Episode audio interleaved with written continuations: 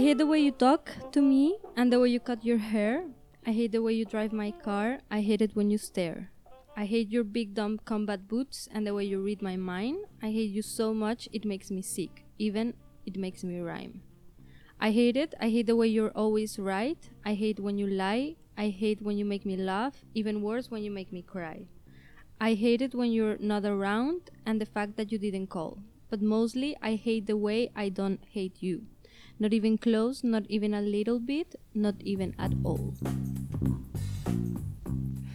Rest in peace. Hitler. Oye, pero con esa risa, esa risa no es, no es de, ma- de ma- malévola, es porque esta es la segunda vez que grabamos esta parte, entonces esto habría, habría sido una gran broma. Estamos, Bienvenidas. Ya. estamos con una invitada. Bienvenida a Antropología Crítica de las Relaciones Humanas. Eh, lamentamos los bloopers, pero así es el mundo de la autogestión.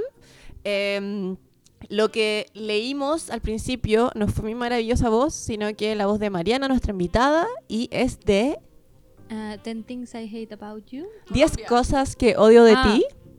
Eh, y la verdad, vamos hoy día a hablar sobre comedia romántica de nuevo, porque eh, Mariana, luego de escuchar nuestro episodio, se van un poco de episodios más atrás, cuando hablamos sobre The Worst Person in the World, eh, lo escuchó y le pareció que habían cosas que dijimos que no estaba de acuerdo, así que nos llevó y nos instó, insistió eh, varias veces a que tenemos que grabar con ella, así que aquí estamos. Muchas gracias, Mariana, por venir. Con mucho gusto.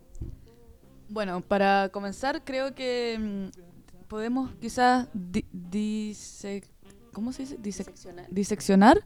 Eh, gracias, Paulina. Tú eres mi, eh, bueno, amalgama perfecta. Entre experiencia y juventud. Em, la cita, porque escuchándola dos veces, siento que igual hay, hay varias cosas que tienen que ver con eh, el amor romántico y, y lo que se representa en las películas sobre la mujer amando y odiando, como que igual es un poco, porque digámoslo, en la, en la película que creo que todos la vimos, no hay spoiler, el, el, el personaje de este eh, varón, no me acuerdo el, el personaje del nombre, era bien concha su madre. Sí, Era bastante hijo de puta. sí. no sé qué otros sinónimos podremos hacer en otros países para Sí. eh, era un pelotudo. Era un gilipollas. Boludo. Era... Sí, Era un boludo. sí, exacto. Y ella eh, y ahí y, y ella se enamoró. Entonces también, no sé, ¿cuál es, cuál es tu eh, argumento respecto a, a esta cita que escogiste y, y a tu perspectiva en las comedias románticas? Creo que no pensé tanto realmente en la cita. Y después leyéndola como que me di cuenta como que es representa lo que es la comedia romántica y representa mi relación con la comedia romántica, que es como una relación de amor y odio. Am, Entonces creo que es como la comedia romántica siempre, o alguna como clásica 2000, sí, de los 2000, es como tú lo odias primero y después te das cuenta que lo amas y siempre pasa como algo similar, ¿no? O como el que te quiere te aporrea, que es ese, ese término que teníamos antes, o sea, que no sé si ya lo decimos en Chile, pero si te Mm. trata mal es como, ah, igual Sí. ahí le si gusta. te ignora, entonces eh, es porque le gustan, ¿no? Y creo que eso lo engaña a uno y como que ese odio es como yo amo ver comedias románticas, pero sé que me dañaron la vida, o sea, es le da a uno esta idea de cómo se vive el mundo que es muy diferente, entonces que, que no está que no es Mm. cierta. Y yo, yo sé que escuchaste el episodio sobre comedia romántica hace mucho tiempo atrás, Sí. pero me intriga un poco, no sé si te acuerdas, eh, ¿cuál eran un poco los puntos en los que tú considerabas que nosotros estábamos más bien, no sé si errando, pero no estabas de acuerdo con, con lo que planteamos? Capítulo 25, para que puedan ir eh, a hacer el- el- la escucha. Creo que lo que yo me acuerdo era como una parte era la parte que Consuelo eh, decía que la telenovela era una forma diferente o no me acuerdo cómo lo describías, pero era como una comparación diferente y, para mí sí, como que tenía más validez de alguna manera o como que era... Yo decía, no, está dentro de- del mismo paradigma de lo que representa cómo la mujer debe actuar. Y también creo que era cuando hablabas de, de las nuevas comedias románticas, de que ya no existía o que la gente ya no veía tanto esto. Y, y hay como esta nueva era en Netflix de el romance de high school, ¿no? Todas estas series y todas estas películas que, que tratan de ser como inclusive, pero pero al mismo tiempo es la misma historia. O sea, los personajes cambian, lo cual es bueno, como que le dan el poder enamorarse a más personas de diferentes tipos, pero igual se mantiene la misma narrativa. Para mí, yo lo que creo además que es como, mm, podríamos decir que es como Jane Austen, eh, all over again, constantemente, o sea, ya es como el ridículo máximo, es como el pastiche un poco cuando uno ve Bridgerton, sí. que es como Jane Austen, onda, one, con Una y otra vez. máximo, con adrenalina. Eh, pero además hay como la inclusión, como tú decís, como una inclusión también de ciertas como figuras y representaciones que antes no estaban. Pero tal vez ahí como que era como lo que me pasó al ver em, Bridgerton, es que si bien ella es como, en- eh, no sé si, perdón el spoiler si no han visto la segunda temporada, pero si bien esta, ¿cómo se llama? Catherine?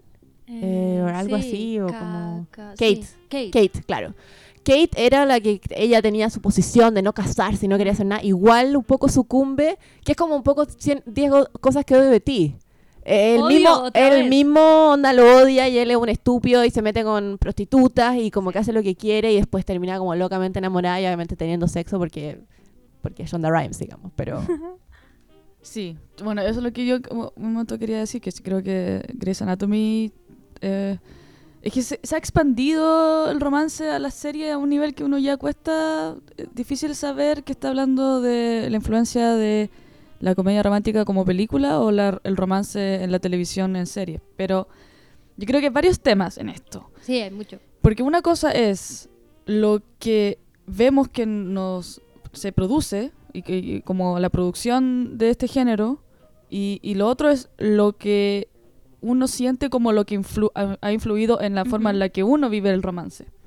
Entonces, yo creo que obviamente aquí también hay un tema generacional que hace que quizás ciertas producciones no las pueda ver desde una mirada como más personal porque ya me construí románticamente Claro. y no sé, pues Euforia o. Sex Education o todas las nuevas eh, como series que han salido que son un poco más eh, quizás eh, representativas eh, Sí. a nivel como más amplían el espectro de lo que es representable no eran lo que me, no es lo que me influyó pues, o sea yo sí yo ve- veo en Sex Education a a gente teniendo sexo y hablando de eso y es como, wow, qué, buen, qué, qué bien por los jóvenes de hoy, pero yo ya cagué.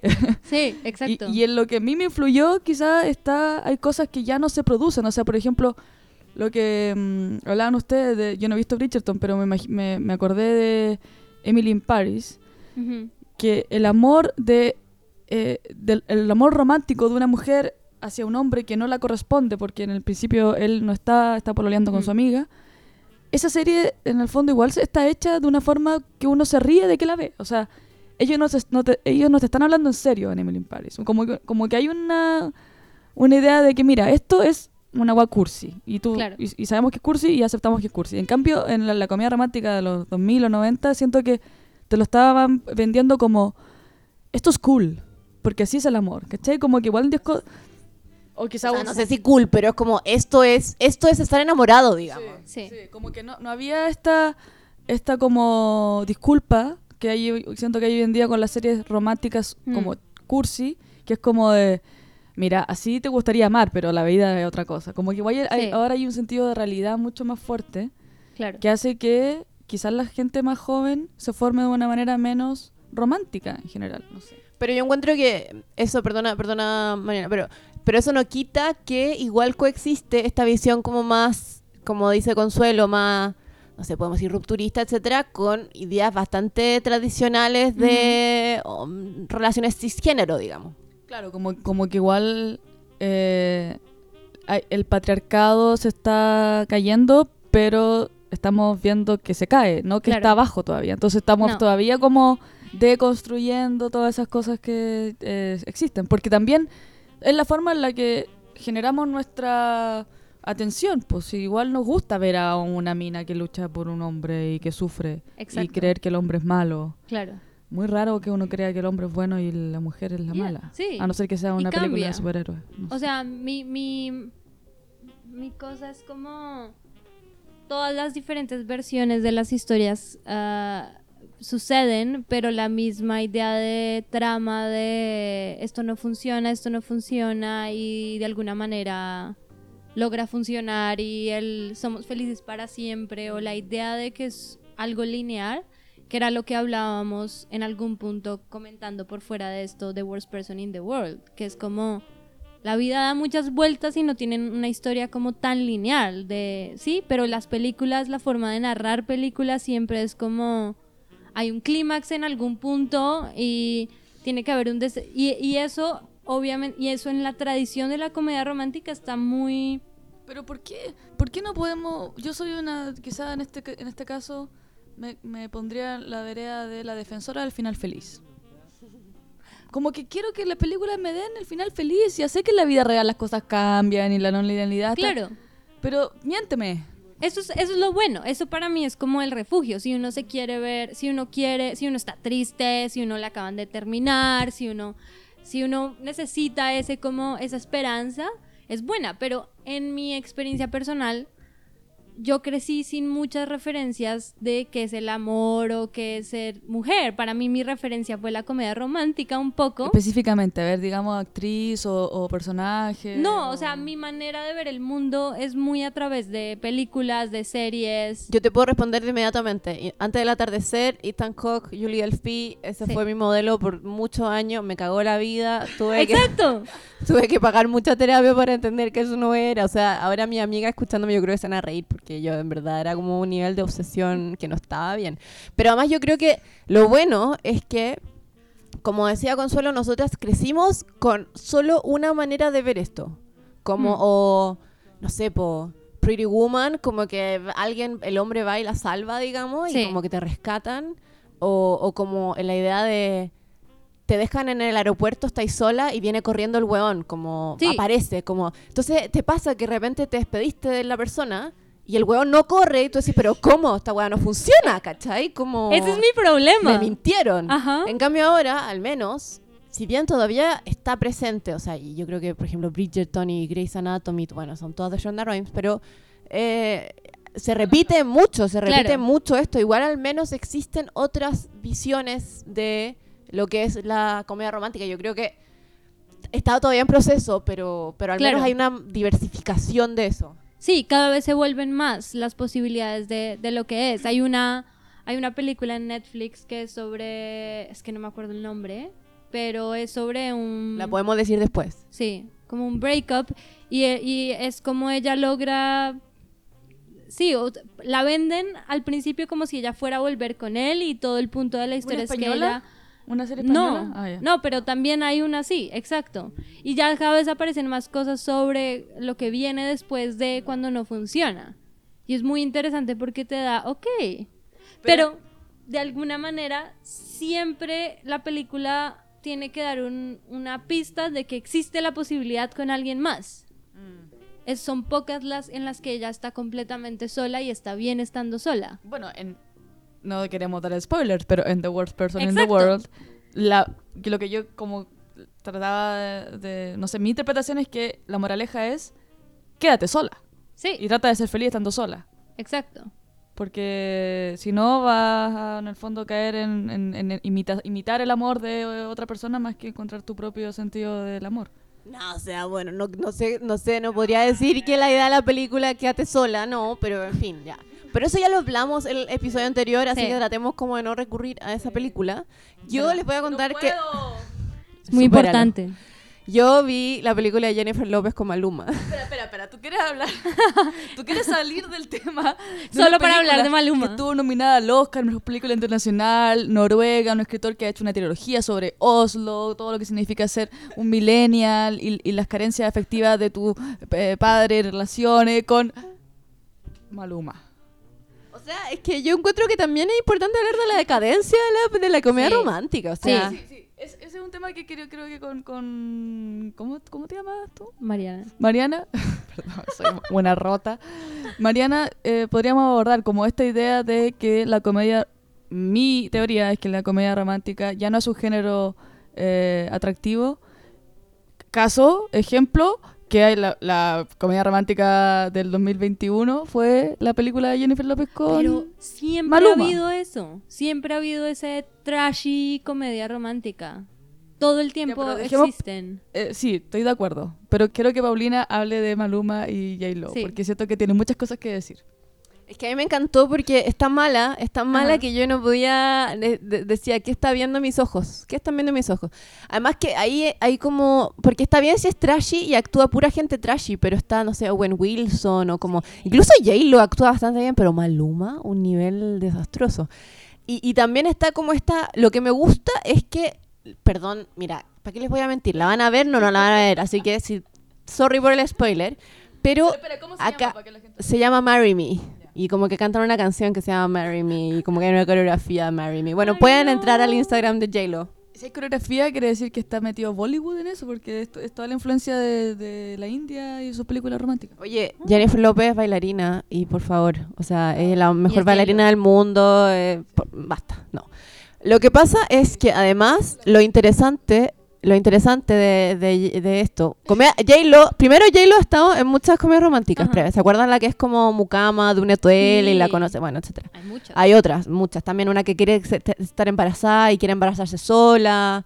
Ah, y sí, se embaraza de un buena. tipo. No, sí, J-Lo. Y, y hay una del avión vitro. que ella no toma el vuelo. No. Eh, no. Pero lo interesante es que eh, J-Lo deja, porque Maluma, que se llama Bastián en la película, deja a este macho Ajá. eh, y se queda con el profesor de matemática nerd. Y que nadie lo entiende. Pero ella al final como que se enamoran y todo el tema. Entonces, igual está interesante que ella, eh, hay como otro tipo de masculinidad. Entonces, a pesar de que es trashy y rom-com, Claro. igual acá es interesante un giro. Como eligió al la persona, al papá, que de hecho es como un papá que cuida a su hija, que la ama más que nada en el mundo, que es como un buen profesor, que es muy, pe- es muy nerd. Sí. Y lo elige a él. Pero ¿se acuerdan de ah, Ligeramente Embarazada? ¿Esa Knocked Out? Knocked Out. ¿Cuál es esa? Del, ah, del Seth Rogen con... Con esta- La, la que era Lizzie en, en Grey's Anatomy. Exacto, ella. Catherine Hagel. Catherine Que Hagel. la odian ahora en Hollywood. Bueno, la odiaron. Sí, pero es también un poco como ella hace muchas veces esos papeles de la chica como más nerd, enfocada y que encuentra a este hombre que es un desastre o que es un mujeriego y cómo esa relación pasa y también pasa de la otra como la chica que no quiere nada con nadie y el chico que es más nerd y siempre pasa como esa historia del uno y el otro. Más Big Bang Theory. Sí, exactamente. Ahí es cuando pasa diferente. Y como dices tú, pasa ahora un poco más que antes, el que la mujer es un poco la que no quiere, la que es menos nerd, y antes era como la mujer que está enfocada solo en el trabajo, y el chico que, que es relajado y, y que la ayuda a relajarse. Yo Es- creo que lo difícil ahora es que al menos, aunque era igual bastante tóxica nuestra idea de romance, al menos teníamos como una idea de como, ah, esto es el amor. Claro. Yo creo que ahora es más como, ya, entonces, ¿cómo me tengo que sentir? Como que tiene que pasar para yo decir Claro. que estoy como enamorada, digamos. Ah, ahora tú entonces tú tienes que conocerte a ti misma. Como que eso, es lo- eso yo creo que quizás es como lo, lo loco de esta nueva forma de... O la diversidad, o como de salir un poco de los estereotipos tan limitados que. Que ya no existe espacio para la repetición, sino que más como para el autoconocimiento, que es como lo que quizás el, posmo- el posmodernismo. No, pero yo creo que también es como más un... Hay una idea más clara de las red flags. O sea, como Sí. hay ciertas cosas de los hombres que no... O de las relaciones que no están bien y que no aceptamos. Sí, como Pero- Sex and the City cuando estábamos viéndola. Claro. Que empezamos... No sé por qué Consuelo empezó esta... eh, esta No es que no sé por qué, es que, ta- es que es una razón de peso que dos personas que viven en un lugar donde hay otras personas y esas dos personas no hayan visto Sex and the City y esas personas se dicen llamar mujeres que han vivido en el mundo u- occidental, me parece que algo que hay que solucionar. Pero Y al mismo intenté- tiempo estamos diciendo que estas cosas son las que nos dañaron la cabeza. Sí, pero lo que, o sea, el alcohol te daña la cabeza, pero uno sigue tomando. O sea, a ver, a ver, tampoco creamos que vamos a lograr algún día ser la persona ideal. Uno tiene Sí. sus errores, su y, y como dice una cita que siempre leo últimamente, no sé por qué, me gustan las grietas porque es donde puede entrar la luz. ¿De dónde mierda sacaste eso? No sé, lo leí una vez como... eh, porque sí, está bien. eh, me- eh, creo que es importante llegar a esos lugares donde uno tiene como estos como momentos o, o situaciones de, de contradicción o de encuentros medio extraños. Y yo creo que la comedia romántica la estamos, quizás también es por nuestra edad, sobre todo Paulina, nosotras Sí. ya tenemos una edad suficiente como para a ver como para ver lo que hace otra generación. Creo que por muchos años vivimos el momento como a medida que pasaba y ahora podemos mirar hacia atrás. Claro, pero al mismo tiempo yo creo que no... ¿Has visto que hay gente que como que le da, encuentra como cringe decir te amo y cosas así? Yo, yo creo que nosotros no tenemos como el... ese, ese estigma. ¿O sí? O sea, yo creo que tú lo tuviste por algún tiempo, ¿no? Como con tu... en un mundo hipotético. ¿Lo tuviste? No, no, pero yo creo que antes era... O sea, yo lo que veo ahora es que hay mucha gente diciendo como, ay, te quiero, te quiero. Y es como, weón, digamos, punto sobre las IES. Si estás enamorada, dilo, por favor. Como... Pero yo creo que también existe, y entre nosotras, la diferencia generacional de que ustedes ya no se encuentran. No, no sé cuidado, cuidado con lo que, lo que va a decir. A ver, niñita, a ver, niñita, tú... te- No, te- no ah, se encontraron a sí mismas, pero ya enfrentaron como bastantes de los como rezagos que les dejan esas ideas. Y para mí es todavía algo que yo me enfrento como Pero, yo ver, pon- todavía espero al que me va a buscar en el aeropuerto y todavía me cuesta decir te amo y todavía como que creo que y se nota como la diferencia por, por hablar de Sex and the City entre los 20 y los 30. Eso es lo que estábamos hablando, Sex and the City. Y yo creo que tiene un punto ahí, pero creo que también en, en el, en el terreno de lo amoroso, creo que nunca, la, la- o sea, sí, la edad influye en cómo te relacionas y todo, pero creo que a diferencia de lo profesional Hmm. o de otras áreas donde realmente hay un poco más de eh, sentido de aprendizaje, de como que de cada Mm. relación, o sea, cada trabajo sea mejor que el anterior y todo eso, quizás las relaciones cuesta un poco llegar a ese nivel como de Hmm. eh, perfeccionamiento. Claro. ¿cachai? Quizás uno se conoce más y todo, pero al mismo tiempo uno observa nomás quizás ciertos patrones o cosas, pero cambiarlo y llegar a ser esa persona hiper saludable que todas las Sí. relaciones le funcionan súper bien. O sea que no tengo esperanza.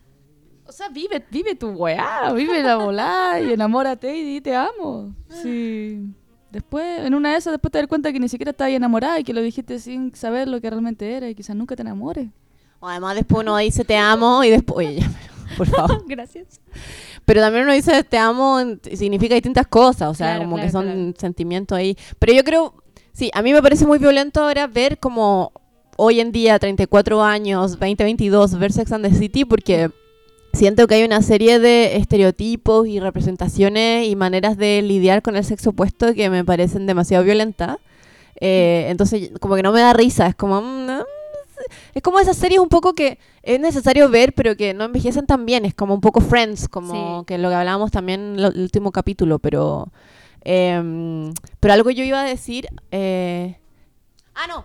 Lo que iba a decir es que eh, me parece que si bien decimos que la comedia romántica nos dañó, igual siento que es necesario que exista. O sea, Claro. no sé, me, me- em, la otra vez, la otra vez vi como la película de Lily Collins, que es una donde ella está Sí. eh, con, que es como que tiene un amigo, son mejores amigos desde chico y después ya se embaraza a otro Ajá. weón y después él, como que ella toda la vida estuvo enamorada de este como de su mejor amigo y jamás le dijo y su mejor amigo se fue como a hacer su vida y, y se estuvo con puras minas Es buena. estúpidas y después terminan juntos como que le dice, "Ah, siempre eras tú la que yo buscaba y es como que algo tiene ese final que tú como, no, no". y yo de, de hecho decía como, ¿qué me pasa? Como, ¿por qué?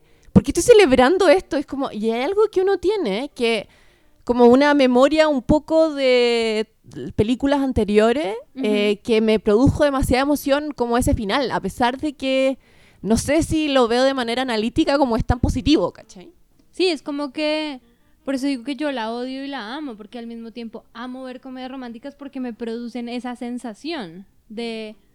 Wow, esto es posible, como esto tan grandioso que costó tanto tiempo se volvió un éxito, como One Day con Anne Hathaway y este otro que se ven solamente como una vez al año y cada, cada cosa así es, es una vez al año y al final, spoiler, pero es una película muy vieja, eh, logran estar juntos después de mucho tiempo y es como, como que es un, como que tú le pones el corazón a la relación y cuando funciona es como, wow, y, la manera y la química que pueda existir entre estas personas, como que la sientes. Una buena comedia romántica es la que te hace sentir lo mismo que el personaje está sintiendo. Sí.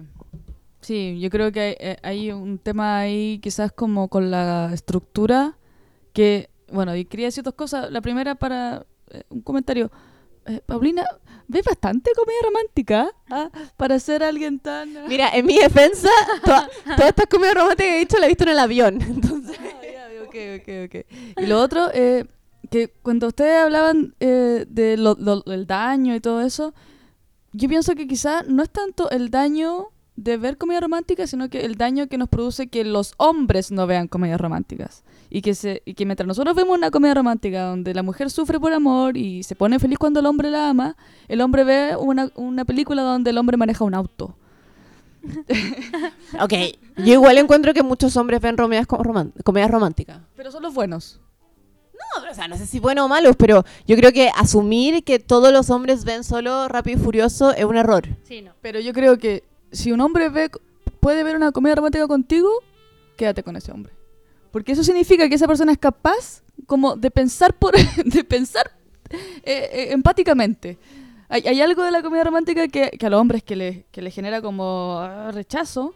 Bueno, obviamente esto es una generalización bastante burda Sí. porque la- hay mujeres que no les gusta la comedia romántica y quizás también no, no tenemos que hablar de mujeres o hombres, también hay eh, non-binary people, eh, pe- personas, etcétera. Pero eh, yo, así como una, una idea estúpida, eh, creo que lo interesante es el rechazo que generan los hombres y en esta sensación de que cuando en la película quizás más masculina, Star Wars o, o todas las, las películas que atraen más audiencia, el camino del héroe, que es que Ajá. está como, bueno, tú, Sí. media studies. Eh, Mariana es una estudiante de, de máster de Film Studies o Production, así que sabe de lo que habla. Ella, o sea, no ella, el camino del héroe es este quest por algo, así como, Claro. como quiero alcanzar esto. Y en el camino del héroe en Star Wars es como eh, el padre y como todo un tema Sí. muy, muy brígido. Y el camino del héroe de la mujer en la comedia romántica es alcanzar el amor. Entonces también eh, eh, igual habla de la masculinidad, que el cami- eh, sus películas estén asociadas a como el poder, tú, cómo llegas a Mm. tener poder en, un- en una pelea o en, un- en una carrera. Y la mujer, cómo llegas a tener poder conquistando al hombre. Claro. Entonces Sí. es muy loco. No hay que olvidarse que esto viene todo como de una pues tradición también como literaria, o sea, el romance, los libros de romance que leían y leen las mujeres, o sea, como Madame Bovary. o sea, todo lo que es hecho para eso. Y es la idea de que la mujer se realiza a través del amor. Pero es idea mía o también hay comedias románticas, les digo como rom comedias románticas donde el hombre es como el protagonista, porque ahora se me viene a la cabeza como Matthew McConaughey, ese es que, que es como este que lo persiguen por todos lados y es como un reality. Como, no, ¿Cómo perder a un hombre en 10 días? No, Ed, Ed, que eso también es como una rom-com, pero el protagonista es él. Y, Sí. y él es como el que está en busca del... Bueno, la clásica Tom Hanks eh, tienes un email, que igual él está como en busca del amor. Claro. Y como que ahí Meg Ryan aparece un poco. Pero aún así es... eh, bueno, no. Y creo que quizá los 90 tenían algo más eh, equitativo. Con, no, no era Efron, que obviamente escribía mucho más... me- escribía mejor a las mujeres y eso lo hacía también escribir mejor a los hombres, pero... Pero en general el estereotipo de la mujer que tiene que conseguir el amor... eh, a veces con un hombre bueno y muchas veces el hombre correcto. Eh, ¿Cómo se llama esta película de que todos amamos? El beso bajo la lluvia. Eh, The Notebook. The Notebook. Sí, Él es un cabro bueno, po. Leo construyó una casa. sí. Y ella es la pesadita que no, no lo. Sí, toma pero también el, el cabro puede comenzar siendo malo, pero uno lo logra cambiar, que es otra cuento que... O sea, yo creo que podemos decir que más allá, más, más que es la comedia romántica enfocada en el hombre, enfocada en la mujer, yo creo que tiene que ver con los pasos que están dentro, como la estructura de la comedia romántica que deriva en el en- enamoramiento o en una culminación del amor, digamos. Que eso me parece que es bueno diversificar. O sea, yo creo que nos damos, hemos, dado cuenta con esta asociación libre que hemos hecho que más allá de como, ah, la mujer no sé qué o el hombre no sé qué, es como que hay una cierta estructura que se repite en, en tanto como es el amor. Que hay un camino para lograrlo y la idea de ese camino para lograrlo es tan poco real porque el amor realmente es es complejo, es complicado, es Y- desordenado y Y también está como lo que te va a solucionar el amor. Que quizás muchas veces cuando se, se construye el personaje femenino, el amor te va a solucionar todo. sí, En cambio, cuando se construye el personaje masculino, el amor va a ser simplemente esa parte de tu vida que no estaba tan completa porque tu Sí. trabajo, tu relación con tu amigo, todo eso quizás continúa igual.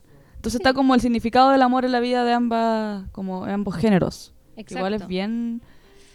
eh, pero también así la sociedad igual. Yo a veces- ahí uno se piensa como, ¿qué es? ¿Qué es el reflejo de qué? Es que, ¿sabéis que Para mí, lo, lo nocivo que tiene es, ya, ok, el amor. Ok, llega el momento donde la otra persona dice, ya, ¿sabéis qué? Te amo. ya, ok, el amor, ok. Eso es lo nocivo. No, pero, Matemos el amor. pero ¿sabéis lo que me parece nocivo? Es como, ¿qué pasa después, weón? Es Sí. como, eso es lo que uno, que yo ex- extraño, como el, el ya, ok, eh, me mostraron el, el enamoramiento, el tira y afloja, todo este juego, lo que involucra, pero, ok, sean, no sean malditos y muéstrenos como, ¿qué pasa después? ¿Qué pasa después de que uno ya está en una relación, entra en una relación con esta persona, las cosas que uno tiene que conversar, la discusión, como, eso no te lo, no te lo muestran, ¿cachai? Pero también es siempre la, como dices tú, es, es como un reflejo de la sociedad, pero también es como lo que se entiende dentro de los que hacen estas narrativas que realmente interesa. O sea, ¿a ti te interesaría ver qué pasa? O sea, si está bien hecho, sí. Claro, y existen algunos pocos, pero más que ti, en general, el mundo, O o sea, el, el espectador, por decirlo muy, la audiencia realmente quiere ver como el desorden, porque igual uno se entrena a esperar esto y a veces cuando uno ve una película y está esperando la, el, como el, la comedia romántica típica y te dan otra cosa, es como no entiendo, a veces eso es interesante, pero es una negociación muy difícil. Porque yo creo que algo que se me ocurre es como ah, Marriage Story, por ejemplo, pero no es Sí. una rom-com. Obviamente no es una rom-com y está, plane- está planteado igual en una estructura muy de dramaturgia, muy basada en el diálogo y que también, bueno, Consuelo acá es- ama la primera versión de Ingmar. Bergman, pero como... Pero claramente eso no es una comedia romántica, eso No. es como puro... La vida y el drama. Sí. Pero ahí, por eso, yo creo que quizás la única, el- la única parte en la que el post, post eh, logrado el amor está la infidelidad. creo que esa es como la segunda etapa que está hecha en Qué película. cinismo. Eh, o el poliamor, que hoy, hoy- hoy en día quizás puede ser como la segunda fase de, como metamos otro problema en las relaciones que ya son estables, como en esta serie Easy, que no sé Claro. si vieron eso, esa... Claro, que estaban, ella, la pareja que estaba súper feliz junta, que llevaban varios años. "Ah, hagamos, no sé, un trío y invitemos a alguien. Eh, la otra pareja que eh, estaban muy bien, el marido estaba un poco aburrido de estar siendo como el papá que se queda en casa cuidando a los hijos mientras ella salía a trabajar, o sea, historias modernas en el fondo. Sí. Y lo que, lo que hace que el- la felicidad de una pareja moderna como que genere eh, atención cin- cinematográfica es cambios, pues, y cambios tiene- los cambios tienen que ser fuertes, porque la rutina de una pareja estable Es muy igual raro. es bien fome, digámoslo, no hay Sí. las vacaciones y eh, claro, vacaciones y no sé, pues tenía una película como la de Brad Pitt donde se, se secuestran a la hija. O sea, eso, eso sería como el nudo argumentativo. Esa es tu nueva idea de la comedia romántica. Y entonces le secuestran a los hijos. ¿Por qué se van de vacaciones y lo pueden secuestrar, digamos? Bueno. Pero yo abogaría por algo que me acuerdo, me impresionó una vez de este podcast, ensayos y después se vuelve una serie Modern Ah, Love. sí. Y ahí como que veo que hay algo y es como tú puedes encontrar el amor en algo que no tiene que ser un romance, como la, la historia típica, sino puede ser el amor en otras relaciones. Y, y creo que igual en ese sentido está la posi- está como la falencia que ha tenido lo que se sabe siempre de Hollywood de la masculinidad, no tanto de también de la representación, pero de los de los que son los escritores, porque la, la- como la mirada masculina igual es bastante reducida a Claro. como a, a lo sorprendente y quizás la mirada femenina tiene más atención al detalle y a las cosas que pueden hacer de una historia algo muy divertido, pero tienes que tener la capacidad de ver esas cosas y de poder escribirlas y de poder presentarlas. Y quizás, claro, como con, con Modern Love, que son historias de gente que, que envía su propia vivencia, es mucho más rico en, en como en, Sí, en- es en mucho más... narración. Sí, diverso. Sí, y O sea, diverso, porque no sé, pues hay historias de una persona que no sé, que no puede vivir de día porque tiene una enfermedad que le hace que Sí. solamente te- esté despierta en la noche y se conoce a alguien y no saben cómo hacerlo porque él tiene que estar también despierto, entonces no sé. Pero, por ejemplo, hay una historia de Modern Love que a mí me impresiona porque no tiene nada que ver con una pareja y es... eh, no está en la serie de televisión, sino está en el ensayo escrito y en el podcast. Y es, ella escribe sobre este amor que tiene por el tipo que le ayuda a mudarse, o sea, ya le paga el que maneja el camión para mudarse. Y cada vez que ya ha terminado en una relación, él, ella lo llama y lo contrata para mudarse. Y es como ella escribe del amor que le tiene a esta persona porque le ha, le ha tenido tanto cuidado en los peores momentos de su vida y no tienen ninguna relación como de amistad, pero ella escribe el amor que le tiene a él y es como, sí, tú puedes encontrar esos pedazos de amor que te venden en relaciones sencillas, en detalles, en... en Claro, que no tiene por qué ser una pareja así Exacto. tipo sexo afectiva, digamos. Exacto, que también creo que ayuda a ese cambio, a esa idea del poliamor, pero esa idea de que en tus amistades puedes encontrar y no es que tú tengas que buscar a esa media naranja Claro.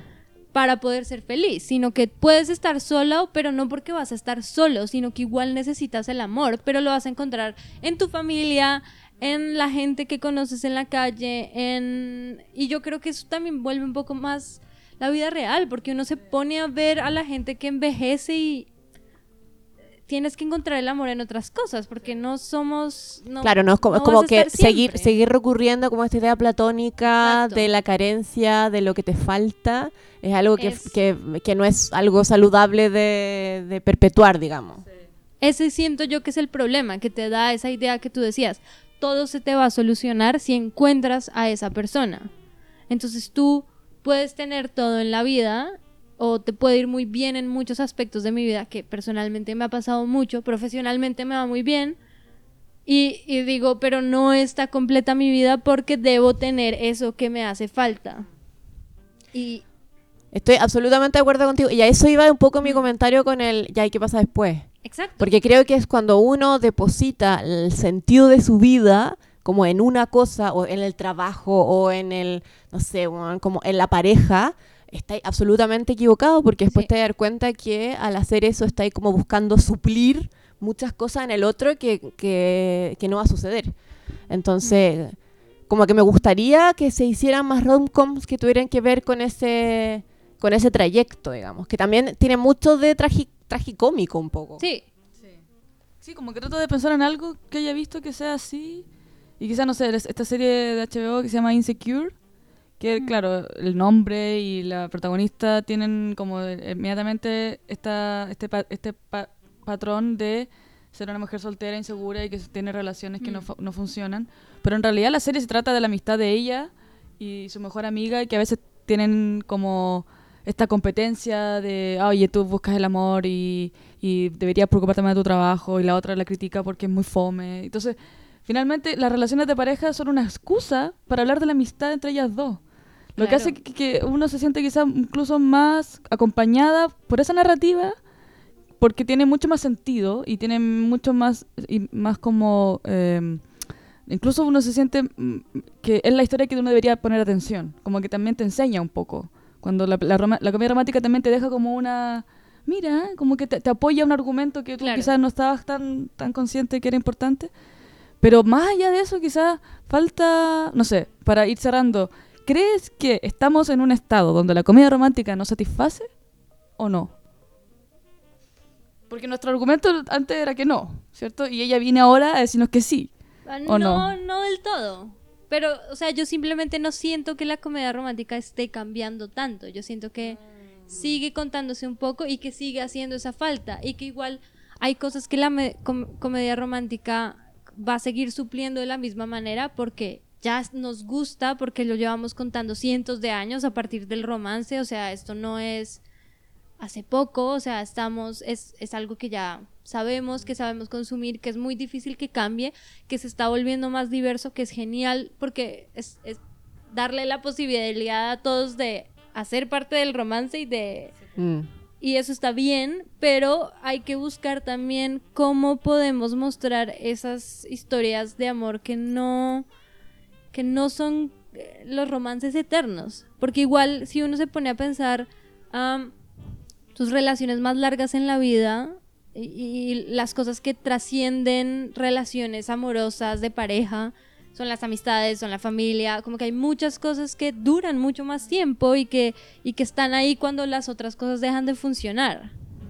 Y, y es como ese foco en el amor eterno que puede sobrevivirlo a todo, que es un poco irreal y que igual se sigue manteniendo. La Consuelo ahora está Pero sufriendo. igual es hermoso porque lo amamos ver. ¿Quieres que cierre? No, yo también quería además discutir, pa- yo sé que estamos cerrando, pero algo que no necesariamente tenemos que hablar ahora, eh, es también, eh, está bien, hemos hablado como este amor eterno, que es como súper sublime, no sé qué, pero también está como también el amor reduccionista que me pasó mucho al ver Bridgerton y ahora que estamos Sí. viendo Sex and the City, que es como el amor que solamente se enfoca como en la calentura.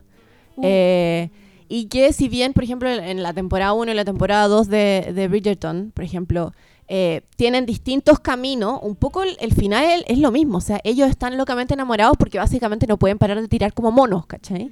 Y yo siento que también presentar como una idea del amor que es netamente eso, también es dañino porque no te cuenta como también la ternura o que, que sí, uno puede a veces tirar como mono, pero a veces también es, más como una cosa de estar con el otro, de estar en silencio, de, de caminar juntos, de, no sé, es como que hay es- es- esas manifestaciones son mucho más allá de, de- de lo corporal. Entonces que también cuando lo vi me pareció interesante como esto de que eh, ambas historias hayan desencadenado como en lo mismo al final. Sí, son visiones como muy unidimensionales de, de cómo uno procesa Pero, todo. pero igual funciona, no sé. A mí siempre me pasó algo súper raro con Brokeback, Brokeback Mountain. Ajá. Que era, claro, que todo el mundo así como, oh, la historia de amor de dos vaqueros, la historia de amor. Y yo como, man, esa historia es de calentura. Esa- esas personas nunca conversaron, nunca se contaron algo muy íntimo. Eran muy callados, muy, mucho como repres- autorrepresión. En co- comparación con esta otra que creo que tú igual viste de esto, de ese tipo en, en- Inglaterra, que van a una granja Hmm. y mm, eh, ¿cómo que se llama? God's Love o algo así. Que ahí, que ahí, claro, como que hay una escena de sexo, pero en realidad lo importante es como los diálogos y la manera en que se ayudan.